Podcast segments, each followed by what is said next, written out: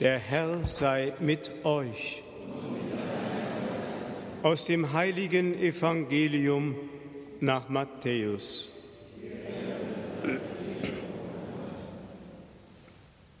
In jener Zeit, als Jesus nach Jerusalem hinaufzog, nahm er die zwölf Jünger beiseite und sagte unterwegs zu ihnen, wir gehen nach Jerusalem hinauf, und der Menschensohn wird den hohen Priestern und Schriftgelehrten ausgeliefert. Sie werden ihn zum Tod verurteilen und den Heiden ausliefern, damit er verspottet, gegeißelt und gekreuzigt wird. Und am dritten Tag wird er auferweckt werden. Damals kam die Frau des Zebedäus mit ihren Söhnen zu Jesus, fiel vor ihm nieder und bat ihn um etwas. Er fragte sie, was willst du? Sie antwortete, versprich, dass meine beiden Söhne in deinem Reich rechts und links neben dir sitzen dürfen. Jesus erwiderte, ihr wisst nicht, um was ihr bittet. Könnt ihr den Kelch trinken, den ich trinken werde? Sie sagten zu ihm, wir können es. Da antwortete er ihnen, meinen Kelch werdet ihr trinken, doch den Platz zu meiner Rechten und zu meiner Linken habe nicht ich zu vergeben, dort werden die sitzen, für die es mein Vater bestimmt hat. Als die zehn anderen Jünger das hörten, wurden sie sehr ärgerlich über die beiden Brüder. Da rief Jesu sie zu sich und sagte, ihr wisst, dass die Herrscher ihre Völker unterdrücken und die Großen ihre Vollmacht gegen sie missbrauchen. Bei euch soll es nicht so sein, sondern Wer bei euch groß sein will, der soll euer Diener sein. Und wer bei euch der Erste sein will, soll euer Sklave sein. Wie der Menschensohn nicht gekommen ist, um sich bedienen zu lassen, sondern um zu dienen und sein Leben hinzugeben als Lösegeld für viele. Evangelium unseres Herrn Jesus Christus. Liebe Schwestern, liebe Brüder, liebe Radio Horeb Familie, ein krasserer Gegensatz könnte kaum gedacht werden, wie der, der hier im Evangelium sich heute abspielt. Jesus spricht über das Intimste, über das Innerste seines Wesens und seiner Sendung. Und da streiten sich die Jünger darüber, wer von ihnen die besten Posten haben könnte. Ich stelle mir das ungefähr so krass vor, wie wenn eine junge Frau einem jungen Mann eine Liebeserklärung macht und der junge Mann fragt, haben wir noch genügend Bier im Kühlschrank? So ungefähr klingt das hier. Jesus spricht über sein Innerstes, das ihn bewegt, wozu er auf die Erde gekommen ist. Der Menschensohn ist gekommen, um ausgeliefert zu werden, dem Tod übergeben zu werden, verspottet, gegeißelt, gekreuzigt zu werden. Das ist das große Geheimnis der Erlösung. Das ist die größte Tat der Liebe. Eine größere Liebeserklärung an die Menschheit kann man nicht geben, als wenn man sein Leben hinzugeben bereit ist, selbst für seine Feinde. Und dann kommen die so daher. Die Mutter meint es gut mit ihren Söhnen, die will sie versorgt wissen, mit einer Vorstellung von einem Messiastum, das rein weltlicher Art ist. Aber wie ist denn weltliche Macht und weltliche Herrschaft. Jesus hat es doch gesagt. Schaut sie doch an, die unter den Völkern die Machtpositionen innehaben, wie sie die Völker unterdrücken, wie sie ihre Vollmacht missbrauchen. Das kann doch wohl nicht das Bild sein, das ihr habt vom Messiastum und von dem, was euer Anteil sein wird an dieser Herrschaft. Ja, ihr sollt auf den zwölf Thronen sitzen und sollt die zwölf Stämme Israels richten, aber nicht so. Was die beiden Jünger, Jakobus und Johannes, überhaupt nicht ahnen konnten, als Jesus sie fragte, könnt ihr den Kelch trinken, den ich trinken werde? Wahrscheinlich haben sie wieder mal an die Hochzeit von Kana gedacht, wo der Wein im Überfluss geflossen ist und sie ordentlich pokulieren konnten. Aber wir wissen ja, was Jesus meinte. Er sprach vom Kelch des Leidens. Und die beiden Söhne, Johannes und Jakobus, sagen mit einer Selbstverständlichkeit, den Kelch können wir trinken. Jesus schaut in die Zukunft. Ja, ihr werdet den Kelch trinken. Aber dazu braucht es noch eine Verwandlung, nicht der Verwandlung von Wasser in Wein, wie in Hochze bei der Hochzeit von Kana, sondern da braucht es die Verwandlung der Herzen. Wenn eure Herzen verwandelt sind und ihr eine solche Liebe zu Gott gefunden habt, wie ich sie zu euch habe, dann werdet ihr fähig sein, den Kelch zu trinken, den ich trinken werde. Und wie erstaunt mögen die beiden Jünger gewesen sein, als sie dann erlebten, wie der Herr seine Herrschaft angetreten hat, herrschend vom Kreuz herunter und wie zur Rechten und zur Linken nicht einer von den Jüngern Jesu, sondern zwei Verbrecher den Sitz eingenommen haben. So langsam fängt es an zu dämmern.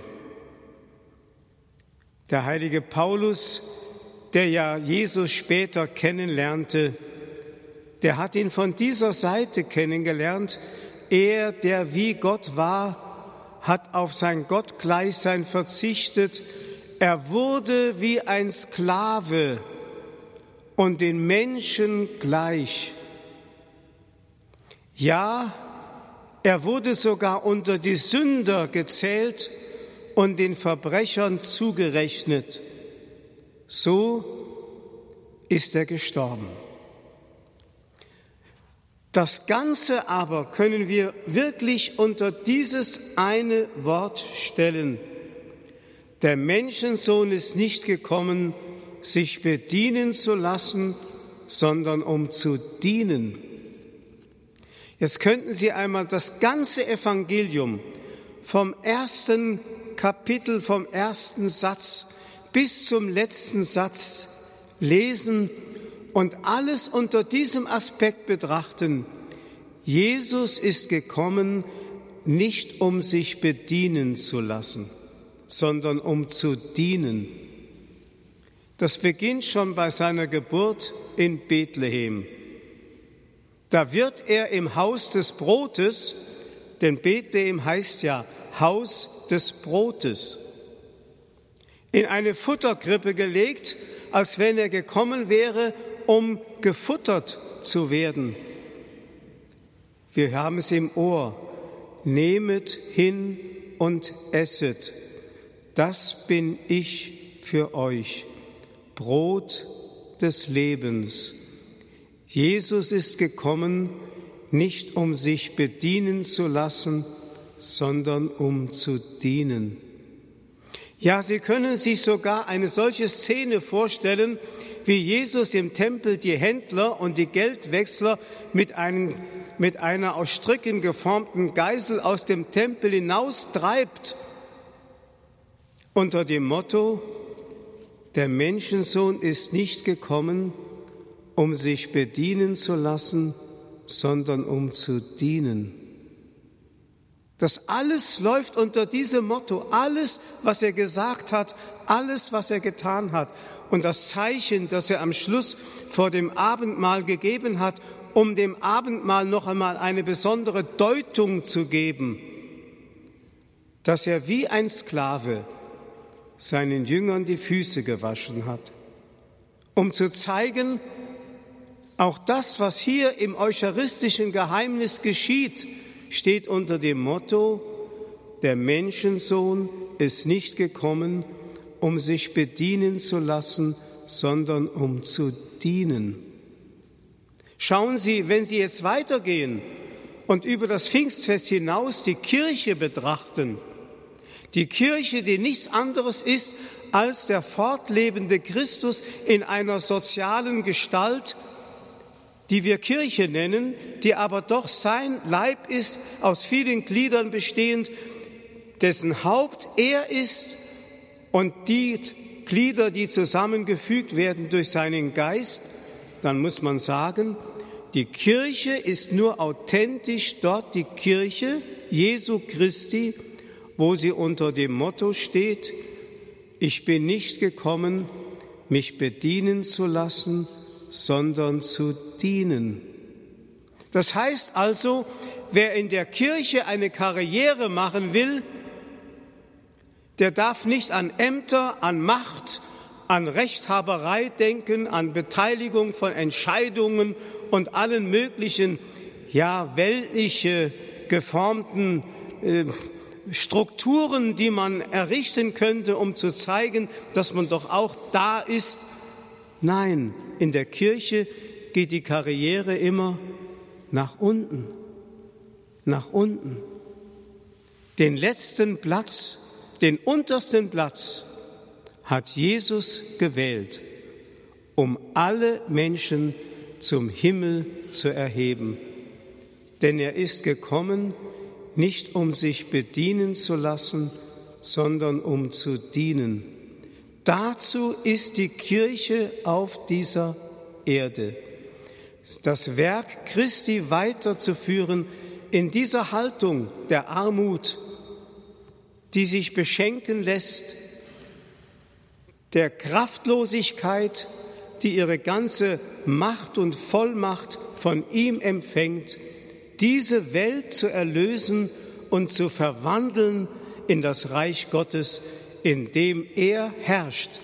Denn der heilige Paulus hat es im Philipperbrief am Ende des Christushymnus ja so gesagt, dass er, der sich erniedrigt hat bis zum Untersten, der hinabgestiegen ist in die Hölle, dass der Vater ihn erhöht hat und ihm einen Namen gegeben hat, der über alle Namen geht, so dass alle im Himmel, auf der Erde und unter der Erde ihre Knie beugen und ihn anbeten mit den Worten, Jesus Christus ist der Kyrios, der, der zuunterst war, ist vom Vater erhöht worden. Das ist das Schicksal, das auch uns von ihm bereitet ist.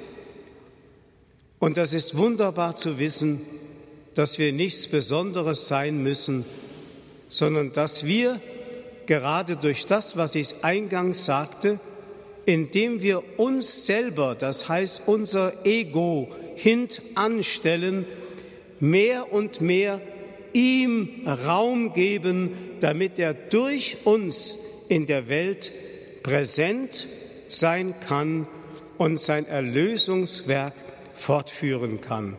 Durch das Geheimnis der Kirche. Amen.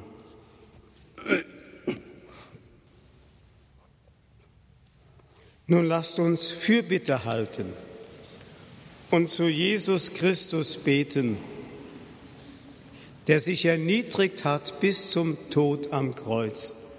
Herr, wir bitten, lass uns das erkennen, dass was du als Gott Mensch aus Liebe zu uns getan hast und gib, dass wir durch unser Leben die rechte Antwort finden auf deine Liebestat Christus, höre uns. Herr, wir bitten für alle, die du berufen hast, deine Botschaft in dieser Welt zu verkünden.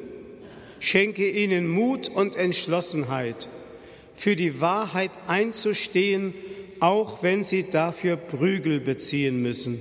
Christus, höre uns. Herr, wir bitten, lass die christlichen Eltern erkennen, dass sie die Erstverkünder des Glaubens für ihre Kinder sind, damit sie ihren Kindern Vorbild und Wegweiser sind zu dir. Christus, höre uns. Herr, wir bitten dich, schenke durch deinen Heiligen Geist der Kirche die Einheit, füge alles Zertrennte wieder zusammen und erneuere deine Kirche aus der Kraft deines Geistes. Christus, höre uns. Wir bitten dich für alle Kinder, die sich in diesen Tagen auf die erste heilige Kommunion vorbereiten. Lass sie im Glauben wachsen und in der Liebe dir entgegen. Christus, höre uns. Wir bitten dich für alle Menschen, die du uns anvertraut hast mit ihren Sorgen und Nöten und die sich unserer Fürbitte anempfohlen haben. Entreiße sie allem Bösen, stärke ihren Glauben, heile die Wunden ihrer Seele und ihres Leibes. Christus, höre uns. Und wir bitten dich um den Frieden, den Frieden unter den Völkern, den Frieden in unseren Familien, den Frieden in unseren Herzen. Christus, höre uns. Denn du, Herr, wirst uns befreien aus dem Netz des Bösen. Dir sei Ehre und Dank in Ewigkeit. Amen.